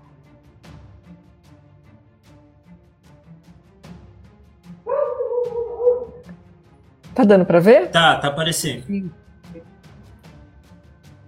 Tá. Então aqui é uma tabela de risco, né? Então assim, é, das situações que a gente vive, né, na nossa rotina diária, quais são que tem menos risco de contaminação e quais são as mais altas, né? E aí até fazendo um, um contraponto com a questão da escola, a questão do transporte público, por isso que eu acho que é interessante trazer. Então, o que, que a gente tem que levar em consideração para pensar nas situações de maior risco? Então, se a gente está em locais fechados, então, se, se, se, é um local fechado e que tem algumas pessoas, o risco é maior, né? É, a duração da interação, então, acima de 15 minutos de interação entre as pessoas já aumenta consideravelmente o risco, né, de, de contaminação. Se tem a questão da aglomeração, né, a densidade de pessoas no, espaço, e a questão da, da força, né, da, da, da do, de eliminação de gotículas, né, quando a gente fala, quando a gente tosse, quando a gente canta, quando a gente espirra, enfim. Então, é, juntando todas essas questões é que a gente vai definir o nível, né, o, o nível de risco das situações. Então, as situações que têm o menor risco é a gente ficar em casa, né, então, sozinho ou com alguém da família, então se eu estou sozinho, lógico, o risco é zero, né? Mas se eu tenho alguém da, já que mora comigo, essa família, essa pessoa sai de alguma forma, já existe um risco, apesar de pequeno. Então, pegar comida ou é, fazer entrega, né, delivery de, de comida é tranquilo. É, andar com o cachorro na rua, se for um, né, a gente está no local aberto e não tem contato com outras pessoas, ok. É, andar de bicicleta é uma outra questão, né? Ou andar, enfim, e piquenique em áreas externas, né? Então, essas são situações que são consideradas de baixo risco. Aí já vai aumentando. Então, por exemplo, esporte, se for um esporte que você tem a distância física, né, é, um risco é menor, né? Por exemplo, um tênis. É, fazer compra, né, no, no, no mercado, enfim. E, e, compra no shopping, né, se for, não for um lugar... Shopping não, né, na verdade loja, né, que, que não tem tanta aglomeração de pessoas. Aí já vai aumentando mais, então já é um sinal amarelo, é, ir aos serviços hospitalares, dentista, né, ou, ou mesmo consultório, tanto os serviços de urgência hospitalar quanto consultório, dentista, táxi, é, áreas externas de restaurantes e museus já são amarelo. Aí de médio para alto, academia, né, ginástica, é, fazer exercício físico em lugar fechado, salão de beleza, é, cabeleireiro, enfim trabalhar em, escritório e áreas internas de restaurantes, né? E aí as que são de maior risco, né? Então, festas em locais fechados, é, viajar de avião, concerto, cinema, é, e aqui entra a questão do esporte coletivo, né? Então, esporte de contato, então futebol, basquete, né? São situações de alto risco. bar, que as pessoas ficam lá dentro, geralmente falam bastante, né? Então você tem bastante iluminação é, de gotícula, né? E assistir esporte, e a questão da, da religião, da, da, das igrejas, né? E do transporte público. Então, essas são as, a, as situações aí de maior risco, né? Então, se a gente for pensar é, escola, sala de aula. Então, é um lugar fechado, uma sala fechada, que você geralmente tem muitos alunos. Então, se você for pensar em reabrir, em condições de controle de pandemia, né, os locais que reabriram estavam com controle, a gente não tem controle nenhum, então a gente não deveria nem estar tá pensando nisso. Mas vamos dizer, se a gente chegar nessa situação, a gente teria que repensar todo o nosso sistema educacional para que você tenha salas de aulas com menos crianças, né, com, dentro da sala de aula que elas fiquem mais longe possível, que seja um ambiente bem arejado. Então, de repente, você pensar em atividades mais externas, principalmente crianças menores, de você fazer atividades fora da sala de aula, né? Mas tudo isso a gente tem que pensar a realidade que a gente vive no Brasil, né? Que as crianças, que você não tem condições nenhuma, às vezes a, a, a escola não tem teto, não tem cadeira decente para as crianças sentarem, não tem sabonete, né? Coisas que já foram faladas aqui, né? É, então, é totalmente inviável a gente pensar em volta às aulas é, antes de vacina, ou pelo menos antes de controle de transmissão dos casos, né, no mínimo. E aí, se antes da vacina, tem que pensar em todas essas outras questões, que eu acho que é um desafio gigantesco, a gente pensando no Brasil, né, nas condições que a gente tem já normalmente nas escolas, né. E aí a questão dos esportes, que a gente já tinha comentado do futebol, então é impensável você né, falar em, em, retomada de campeonato, essas coisas, né, na situação que a gente está vivendo, né. Então acho que é interessante a gente pensar nisso e, e, sempre que for tomar alguma decisão do que vai fazer ou não, pensar nessas condições, né, em quem que a gente está colocando em risco. Se, se, a atitude que eu vou tomar precisa de que alguém se desloque, né? Você fala assim, é um bar, né? A gente viu as cenas lá no Leblon, né? no Rio lá, são Paulo, enfim, as pessoas no, nos, nos, bares, aquele monte de gente. Aquelas pessoas ali, a maior parte deve ter plano de saúde, é, se ficar doente vão ter acesso ao sistema de saúde.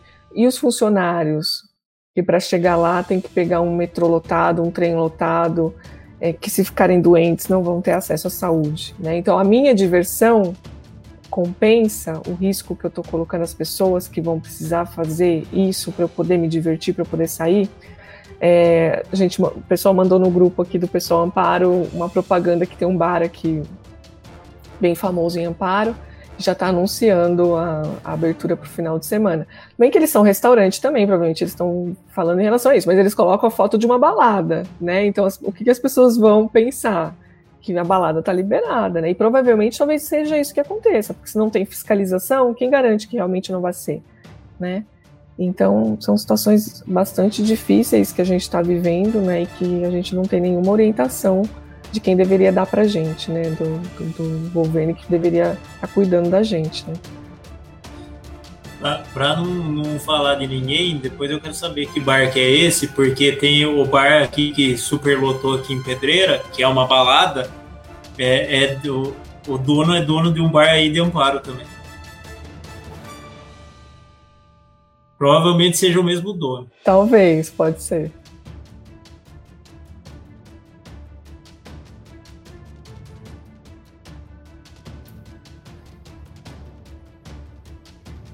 Eu acho importante só pontuar, eu acho que dentro dessas questões todas, de como toda a política de enfrentamento à pandemia não foi para uma saída coletiva, né?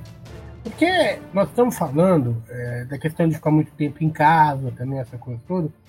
Poderia haver uma política, inclusive, é, de garantir é, lazer remoto para as pessoas. Né? É, então, eu acho que uma vitória que o setor, por exemplo, da área da cultura teve foi a aprovação da lei Aldir Blanc. É, eu acho que foi algo importante, porque existem centenas e centenas de trabalhadores da cultura que é, nesse momento estão à míngua, né? É, não conseguem exercer o seu trabalho. Estão falando desde artesãos, músicos, enfim, uma gama de pessoas. E o governo poderia, é, através de uma política pública mesmo, de fazer lives, é para garantir que essas pessoas ficassem em atividade. Nós estamos vendo as lives, mas são lives muitas vezes patrocinadas pela grande indústria é, e etc. Mas nós não, nós não conseguimos ver muitas vezes o, aquele artista, aquele, aquela pessoa que talvez não tenha acesso à grande mídia, não consegue promover uma live, né? Porque é isso, a pessoa não tem nem renda para sobreviver, quiçá organizar uma live. Então, quer dizer, não existe por parte do poder público também medidas nesse sentido, porque é evidente que se você ficar meses e meses em casa, em alguns momentos você vai querer esquecer, né? Que, de todos os problemas, somos seres humanos, né? O pessoal às vezes acha que nós somos de esquerda, nós somos socialistas, nós somos chatos. Não, nós não somos chatos. Muito pelo contrário, a gente gosta de fé, quer dizer, falo por mim, mas acredito que a maioria de nós gosta de festa, enfim, né? A diversão, a arte é um direito. Não somos contra a diversão, a arte, etc. Agora, evidentemente que é, a, a, nossa visão de mundo é de não, é, primeiro, não, não colocar o indivíduo acima do coletivo, né? Então, é, o, o, coletivo é mais importante nesse momento é, do que simplesmente o indivíduo, né? E segundo que é, nós vivemos numa sociedade, ó, até a Natália tá falando, né? É, é isso. Então, quer dizer, o, o próprio comércio agora induz as pessoas a irem para festa e etc, né? E eu acho que a, a, principal questão é justamente o seguinte: nós todos nós é, temos direito, temos que ter direito à diversão, temos que ter direito à arte, né? Mas a nossa vida é muito maior do que esses pequenos prazeres, né?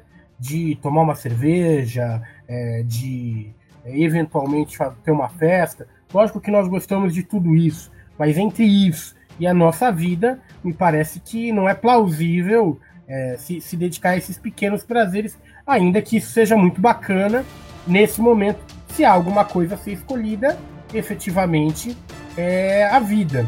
Mas eu digo nesse sentido realmente de que, por exemplo, a gente está falando dos campeonatos esportivos, né? Eu acho que um exemplo interessante foi feito pela NBA é, nos Estados Unidos. Eu não sei se vocês tiveram a oportunidade de, de acompanhar. Lá foi fechado, é um, como o pessoal fala, uma bolha, né?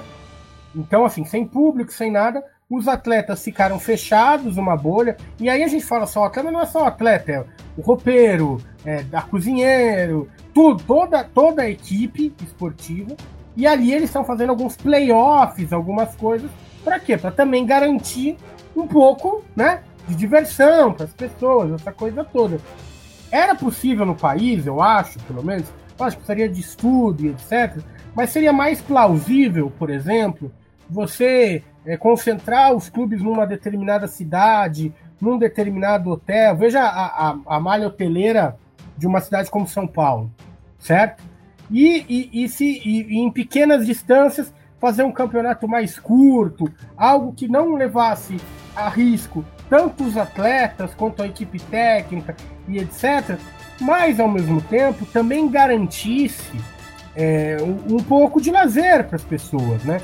Agora, o, a opção que foi feita é completamente diferente. Por quê? Porque havia o quê? Direito de transmissão, patrocinadores e etc. envolvidos. Então você opta por garantir os lucros. Aí é, é isso, é, é vários jogadores infectados. Nós tivemos, eu acho que a cena, talvez tenha sido a cena mais assim chocante é, de toda a pandemia foi que o, houve um jogo no Maracanã ao lado do hospital de campanha. Eu acho que dificilmente essa vai ser uma cena que vai se superar. É, eu acho que ali a gente atingiu uh, o alto nível da barbárie ali, né? É, quer dizer, então as pessoas falavam, olha, foi 2 a 0 o jogo, mas enquanto isso morreram três pessoas. Então eu acho que isso demonstra é, a falta que os governos têm de amor ao próximo, né? É, a gente muitas vezes fala do programa socialista, é, do fim do capitalismo, mas eu acho que, infelizmente, a gente tem que dar um passo atrás, né? Muitas vezes tem que ser mais iluminista do que socialista, né? Então, foi como foi falado. Temos que falar de defender a ciência, defender as vacinas, defender que a Terra não é plana, enfim, coisas que pareciam óbvias até algum tempo atrás, mas agora nós estamos regredindo, né? E, e me parece que, infelizmente, nós vamos ter que levantar essas bandeiras cada vez mais. Dizer que é necessário acreditar é, na ciência, necessário acreditar é, em todos os, é, os mecanismos aí que a própria humanidade criou. Então, acho que isso é, é algo que pode parecer difícil, mas é, é, é importante para o momento que a gente vive. Tô vendo aí Diego Villanova, camarada aí de Campinas. Forte abraço. Essa coisa que o Thales falou da bolha, é, tem alguns locais fala, falando disso mesmo, né? Que as pessoas vão criando bolhas que você.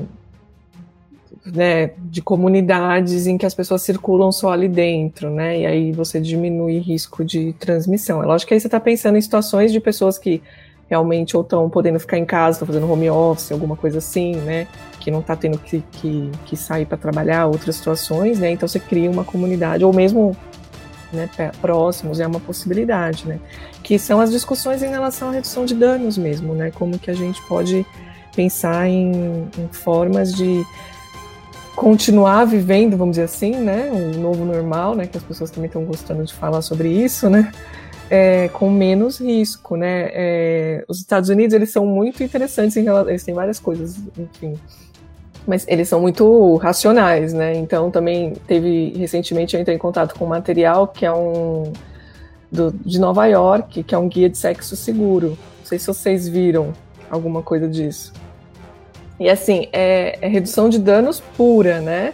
Então eles, eles vão falando assim, que a única forma de você não se contaminar é você não encontrar ninguém, né? Então você se resolver sozinho, né? Mas se por um acaso você resolver é, assumir algum risco, então o melhor é que você se relacione com pessoas que você confie, que você conheça, que você possa conversar abertamente para saber se a pessoa tem algum risco de estar tá, com sintomas, se tem algum risco tal. E aí ele vai colocando, sabe, as, mas se mesmo assim você né, quiser fazer alguma outra coisa, né, mais de duas pessoas, né, eles colocam assim, é até engraçado. Mais de duas pessoas já é uma, é uma multidão, já é uma aglomeração, né? Então, evitar. Mas se você for fazer isso, que seja num lugar mais arejado, então vai colocando é, coisas, né? Aí, aí, coloca, por exemplo, se você mora com alguém é, de idade ou alguém que tenha comorbidades, aí você tem que pensar muito para além disso, porque você sabe que você está pondo alguém em risco, não só você.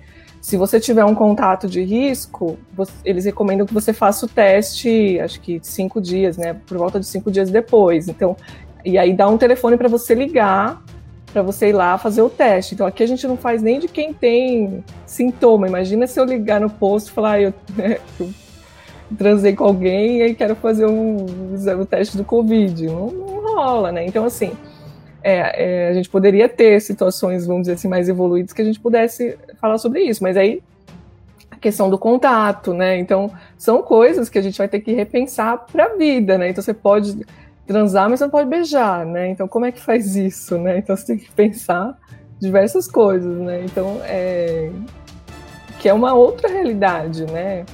E, e, mas trabalha essas questões da redução de danos. Então, você saber que você tem um risco mas qual é o limite que você está disposto a assumir de risco para viver determinadas coisas, né? Só que eu acho complicado porque a redução de danos ela vem muito da do, ela foi usada muito num contexto de num contexto de dependência química, né? Que aí é você você trabalhar com abstinência para quem é dependente químico é muito difícil, ou tudo ou nada, né? Então você trabalha com a possibilidade da pessoa usar certos níveis de droga que não vão é, impactar tanto na saúde dela, lógico que vão impactar mais se ela não usasse, né? Mas que você vai diminuir risco de transmissão de doença, você vai diminuir risco da violência que ela sofre para ir comprar droga em algum lugar, enfim, várias coisas que estão envolvidas também, né? Mas isso é um, é um contexto muito individual, né? Porque a, a dependência ela age muito mais na pessoa, né? As consequências do uso ela é muito mais. Tudo bem que tem a questão da família, um entorno próximo, mas é diferente, né? Porque numa questão de epidemia, o meu comportamento impacta na minha coletividade muito mais amplamente, na minha cidade, por exemplo, né? Porque eu circulo em vários lugares e eu posso estar transmitindo para várias pessoas. Então, eu acho que é difícil a gente transpor, às vezes, esse conceito de, de redução de danos para um contexto de pandemia, que, como vocês todos já falaram, o Thales falou muito bem, que tem uma questão muito da coletividade, né? A gente só vai conseguir enfrentar esse problema conjuntamente, né?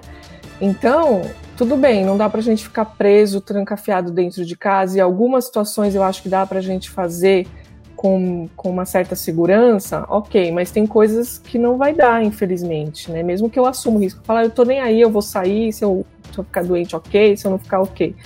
Mas eu posso ser um assintomático e estar tá transmitindo para as pessoas, né? E aí eu estou colocando pessoas vulneráveis em risco, né? Então é uma, é uma discussão que é bem, bem difícil de fazer, né? Eu não sei o que, que vocês pensam em relação a tudo isso. Eu vou até fazer um comentário sobre o que você falou aí do, do, das instruções, né? No dia 24 de julho, o Café da Manhã da Folha de São Paulo é, tratou sobre isso, a falta de sexo na pandemia. Inclusive, o especialista chegou a comentar até de posições, né? Ele falou assim, ah, posição mais segura é essa e tal, enfim. Então eu, eu, lembrei disso, então chama Falta de Sexo na Pandemia, se alguém quiser ouvir, né? Foi no dia 24 de julho, o Café da Manhã, que é um, um podcast em parceria da Folha de São Paulo com o Spotify. É, é complicado essa situação toda, né? Porque assim, a gente tá numa situação, até eu lembrei da, da live que a Paty participou lá do é, cientista que virou mãe, né? Que a live participou no Instagram e foi perguntado sobre visitar os avós, se eu não me engano, na live, alguma coisa assim. Eu não lembro qual era a pergunta exatamente, mas daí a Paty até citou que se a pessoa ficasse 14 dias em isolamento e tal, e depois for, não, tipo, não apresentasse nenhum sintoma e fosse, né? Então a gente já começa a cogitar essas coisas, porque a gente vê que, que a gente tem amigos que estão também em isolamento, igual a gente a gente também está em isolamento, né? E a gente começa a cogitar essas possibilidades, porque assim, é, é, você falar pelo celular, por vídeo, é, conversar é legal, ajuda também, mas essa questão de você estar tá próximo também é que difícil também. Eu não sei nem como vai ser você estar tá próximo da pessoa, porque você não pode abraçar, você não pode, por mais que você faça isso, você não vai se, se sentir confortável para você fazer uma situação dessa, se abraçar a pessoa, por mais que você tenha com saudade. Eu, eu não sei como vai ser também se a gente fizer isso, entendeu? É uma, é uma coisa muito louca, né? Eu não, eu não consigo me conformar quando eu vejo as pessoas abraçadas nas fotos assim. É, é muito estranho, porque eu não ia conseguir fazer isso. Então é uma situação muito complexa mesmo, né?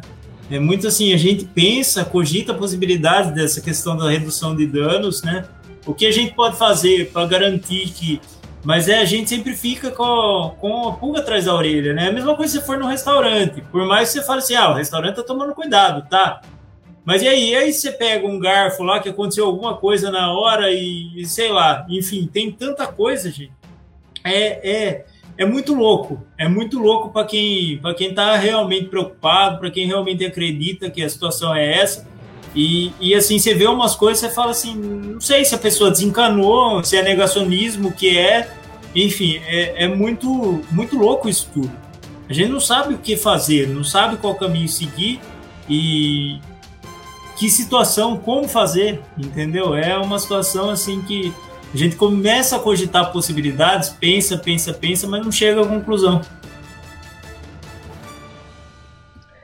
Eu queria fazer só uma atualização nessa coisa dos 14 dias. Recentemente saiu um estudo mostrando que os, as pessoas que têm sintomas leves e moderados, depois de 10 dias, elas já não têm mais a, é, a possibilidade de transmissão. Eles detectaram que às vezes pode até ter vírus detectável, mas não tem replicação, então a, o risco de transmissão é menor. Então agora se diminuiu o tempo de afastamento, né, de, de isolamento, quando a pessoa tem sintomas é, de leves a moderados. Se a pessoa é internada e tem sintomas graves, aí pelo menos três semanas, 20, pelo menos 20 dias afastada. Mas esses, e esses 10 dias tem que ser. É, a pessoa tem que estar pelo menos 24 horas sem febre ou sem os sintomas que ela tinha no começo, de tosse e tudo mais. Então, se ela teve mais de 10 dias de sintoma, ela vai ter que ficar mais de 10 dias. Então, diminui um pouco esse tempo de, de isolamento. Então, pode ser, as pessoas podem falar assim: ah, eu vou ficar 10 dias trancada em casa, eu não tive sintoma nenhum, e aí eu vou visitar meus pais, vou visitar alguém, enfim. Né? Então existe essa possibilidade.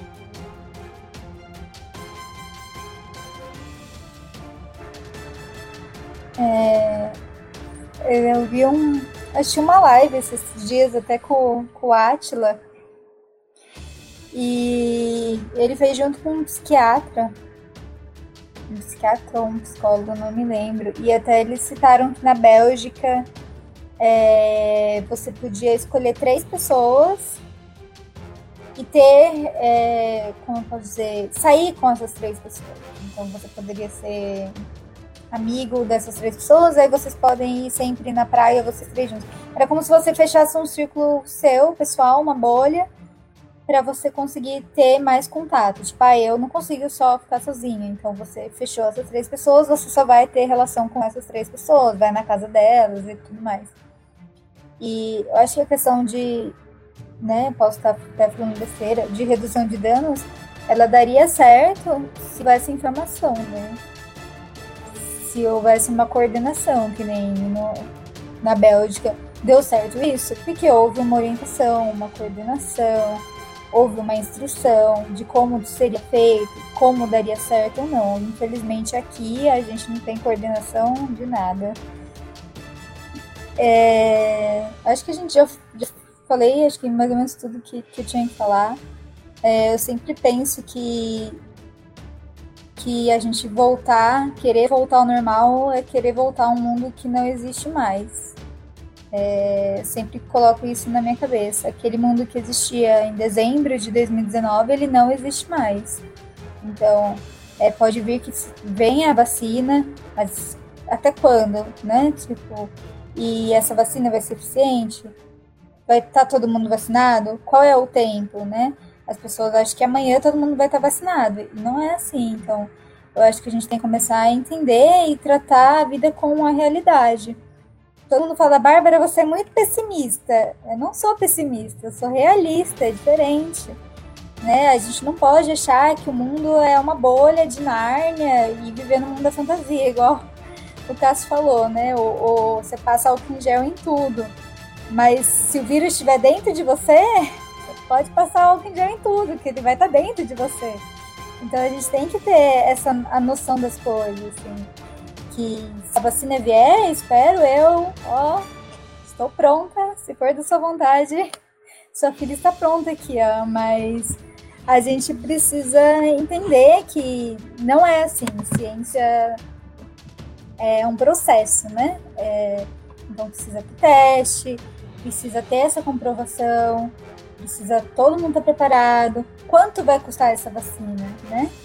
Já pararam para pensar? O dólar hoje custa quase seis reais, né? Imagina se a vacina for um dólar, né? Como que vai, a gente vai vacinar o mundo inteiro, né? O Brasil inteiro, no nosso caso, porque para ter né, eficiência precisa ter uma quantidade específica para isso. Então, assim, não é ser pessimista, é a gente começar a viver a vida e olhar com a realidade que a gente tem nas nossas mãos. Então, é, e cobrar, né? Eu acho que a gente jamais pode esquecer. A gente viu essa semana Negra, Amparo, Pedreira, provavelmente todas as cidades que houveram essa comemoração, né, do, do Palmeiras sendo campeão. E eu vi um texto que eu até compartilhei, que foi do Tobias, é, o poder público das nossas cidades, eles entraram em contato com as torcidas organizadas, porque já era evidente que isso ia acontecer, né? Já era evidente que ia ter essa aglomeração. Então foi feito um contato, foi feito algum controle, foi feita alguma orientação. É, sábado eu passei a tarde na Praça de Serra Negra e tava assim, parecia carnaval de tanta gente, tanta gente. E do lado tinha carros da guarda. Então, assim, dá a entender que o poder público está apoiando essas aglomerações, está apoiando essas pessoas sem máscara. Né? Então a gente precisa ir cobrar isso. E essas críticas não é uma crítica tipo, ah, você só serve para criticar. Não, a gente precisa cobrar porque é a nossa segurança está em jogo. Né? Vocês foram eleitos para garantir a nossa segurança. Vocês foram eleitos para criar políticas públicas que garantam o nosso cuidado. Então, eu acho que está na hora de o poder público mostrar essa eficiência para qual foram eleitos. A Câmara dos Vereadores de Serra Negra, não sei como é que tá a da cidade de vocês, é... é outro que parece um carnaval, porque nada que é relacionado à pandemia é tratado com seriedade. Então a gente precisa começar a entender que, o que está acontecendo, né? Até o Thales pode falar que aconteceu uma situação horrível em Bragança de um vereador cheirar uma calcinha, entendeu? No meio da sessão. Então, vocês estão loucos, entendeu? O que está acontecendo? Vocês foram eleitos com o nosso voto, com o nosso dinheiro e e a gente está numa situação emergencial, então a gente precisa que o poder público das nossas cidades, e não só do governo federal, estadual, também haja com, com essa força, com essa coordenação, porque as nossas vidas também dependem deles. Né? Então, esses vereadores que estão nem aí, esses prefeitos que estão nem aí, a gente precisa começar a cobrar também essa ação efetiva, essa orientação, né? Que eu acho que às vezes também falta essa coordenação. Ah, usou máscara. Pô, dá uma orientação. Tá do lado de vocês, não estão vendo? É impossível não tá vendo. Entendeu? Então, eu acho que eu só quero encerrar com isso, assim. É, a gente tem que começar a cobrar mais e questionar mais. Eu acho que às vezes a gente acaba cansando, se acomodando. A gente não pode cansar. Como o Thales bem disse lá no começo, a gente tem que lembrar porque que a gente está aqui. E, e a gente tem que lembrar o tempo todo que os nossos governantes eles estão lá para cuidar da gente, para criar essas políticas públicas, para cuidar das nossas vidas, para cuidar das nossas cidades, né? Principalmente esse ano que a gente sabe que é ano de eleição, então talvez eles não estejam querendo se manifestar como uma torcida organizada para não criar conflito. Mas e o custo disso? Né? Qual vai ser o custo disso? Talvez semana que vem a gente veja a lotação da UTI em Amparo.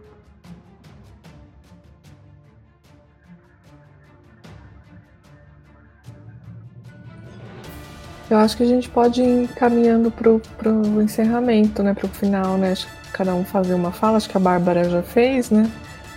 E. Pode ser. Quer falar, Cássio? Quer, quer ir, Thales, na frente ou eu Posso vou falar, primeiro? Pra mim, tu faz. Encerra, pode ser? Então, então pode ser. É, não só primeiro do que a Bárbara falou, aproveitar para divulgar essa questão do vereador de Tim Bueno. Ele cheirou uma calcinha durante a, a sessão, ele estava em, em home office, em home, né? Porque o office, no caso dele, não existe, né? Porque, nem dele, e eu me arrisco a dizer que de nenhum vereador na cidade, tá? Não é isso não é uma prerrogativa só dele, né? Mas é, ele estava lá, é, teve essa atitude. É, há uma comissão é, de que está investigando, sabe-se lá o que, mas há um movimento da, de companheiras do Batuque da Negra, que é um grupo de maracatu feminista, que está fazendo um abaixo assinado. Nós estamos quase chegando a mil assinaturas, é, justamente pedindo a cassação é, desse mandato uma vez que quando foi discutido isso na Câmara, rolou aquela famosa, aquele jargão, né, a famosa passada de pano, né? Então, é, se falou que ele estava errado, mas não era necessário uma medida extrema e etc, que ele é um defensor da família, que ele chegou pedindo desculpa para a esposa, enfim, aquele teatro que só a gente do quilate desses bolsonaristas, desses neofascistas aí, podem fazer, né? Mas então, primeiro, divulgar isso, né? É, segundo, deixar é, minha solidariedade a todas as vítimas é, da Covid-19, todas as famílias e amigos que aqui da região, mas também de todo o país, é, que perderam seus entes, seus amigos queridos. Nós é, estamos vivendo uma tragédia sem precedentes, né? Então, desde já, deixo a minha solidariedade a, a todos esses camaradas que, que que perderam suas famílias e etc.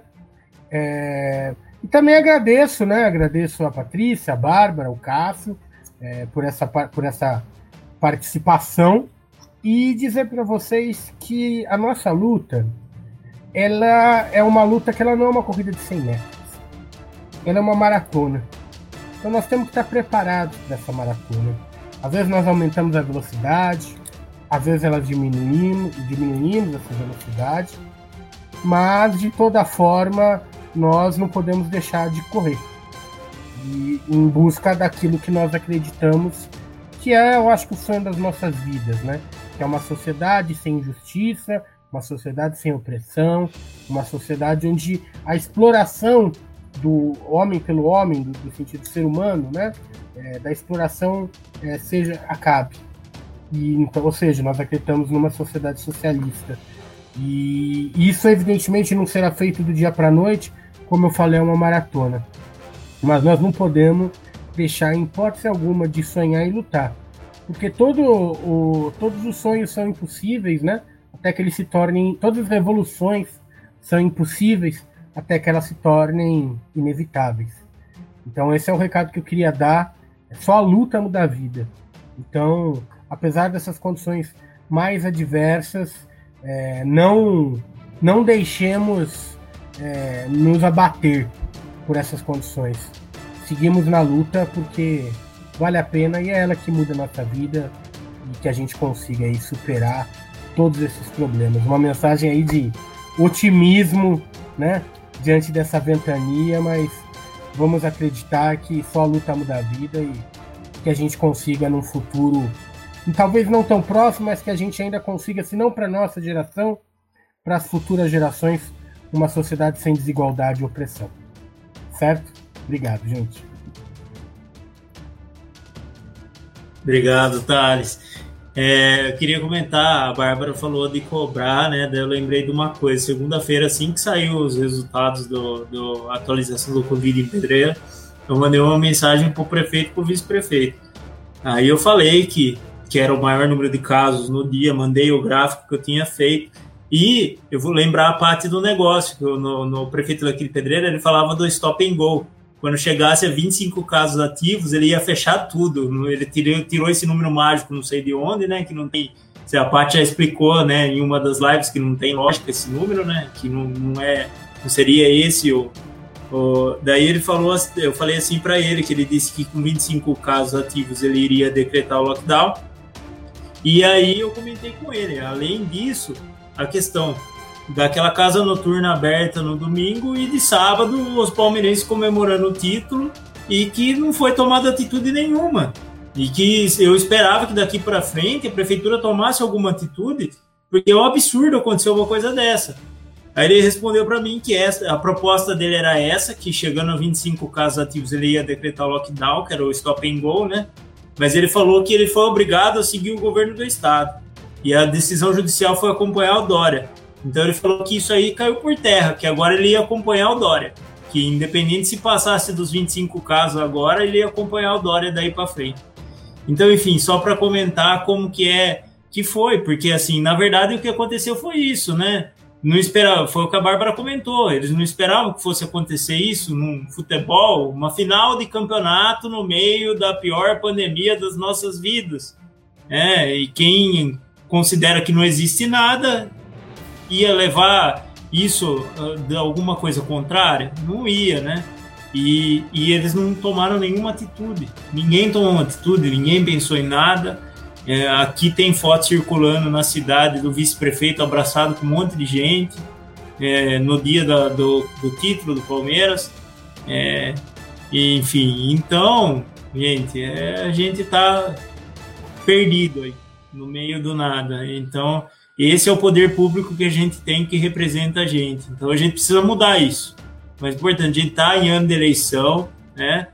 o pessoal tem uma atuação fora do período eleitoral, como a gente já, já, como eu já falei aqui, a gente não faz só essa atuação no período eleitoral, a nossa atuação é fora do período eleitoral, mas a gente está em ano de eleição, né? A gente precisa saber escolher melhor, escolher quem defenda os interesses e quem defenda a vida das pessoas. Isso é importantíssimo. Então, queria finalizar com esse recado para a gente pensar bem na hora de, de votar aí, pensar bem em quem defende os interesses do povo, e os interesses nossos, né? Boa noite para todos. É, eu acho que é bem importante a gente colocar essa questão que o Cássio falou, né, do, do quanto que o pessoal age e, e não só em período eleitoral, é que o nosso foco não é eleição, né? Acho que o exemplo de Amparo é, é bem importante nesse sentido.